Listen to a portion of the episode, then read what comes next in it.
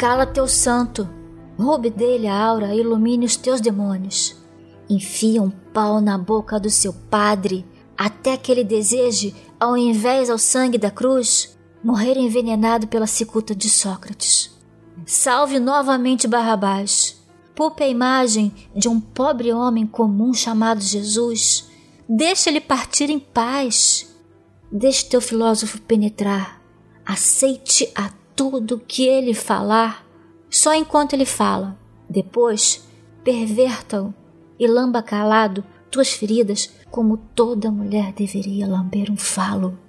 Quando a fala nada mais disser, o santo diante de você se ajoelhar, o padre a si próprio apedrejar, apenas chame o palhaço para te fazer sorrir, sem motivo algum, aproveitando um breve momento sagrado da tua preservadora demência. Se aproxime de um profeta acompanhado de um rei e de um louco. Tudo vai perder o sentido ao ponto de você apenas sentir. Não idiomas silábicos, não mais frases feitas, versos repetidos, memes dos homens embrutecidos. Para tudo, ouve. Ouve sua pele. Reflita.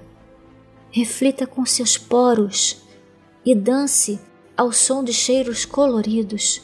Se aproxime dos bichos com os instintos que só a instinta expressão é capaz. Permita que a porra do seu empresário se encharque com absinto até ver fadas verdes, ao ponto de você arrancar as tuas orelhas por não poder pintar mais quadros.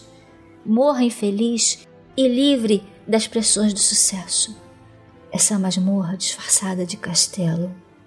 Grite, graças à vida, dançando com Pina, Balte e também a colada, com a tequila de Violeta Parras Olhe para a caverna e para o sorriso pintado por Leonardo, esquecendo que ele rascunhou a proporção áurea. Sinta o ouro da idiosincrasia que é o teu único bem tangível.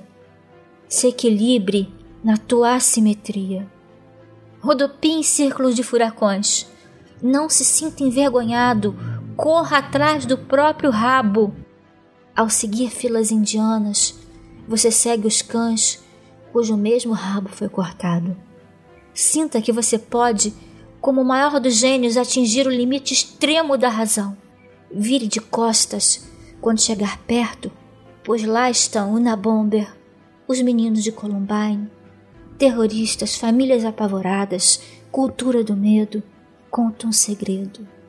O carrasco da tua ignorância é o teu medo. De quê? dos que cortaram a própria orelha, os que foram levados pela sífilis, pelas drogas, pelo álcool, medo do fracasso, preocupação com a moral ou com a ética, teme pelos inocentes que, ao gritar por socorro, foram internados ou eletrocutados? Nada, nada, nada. Continua nadando por meio do teu oceano e mergulhe nas tuas profundezas abissais. Você sempre temeu o louco oposto ao gênio. Abriu mão do prazer em função do castigo. Brincou muito quando era criança de polícia e bandido.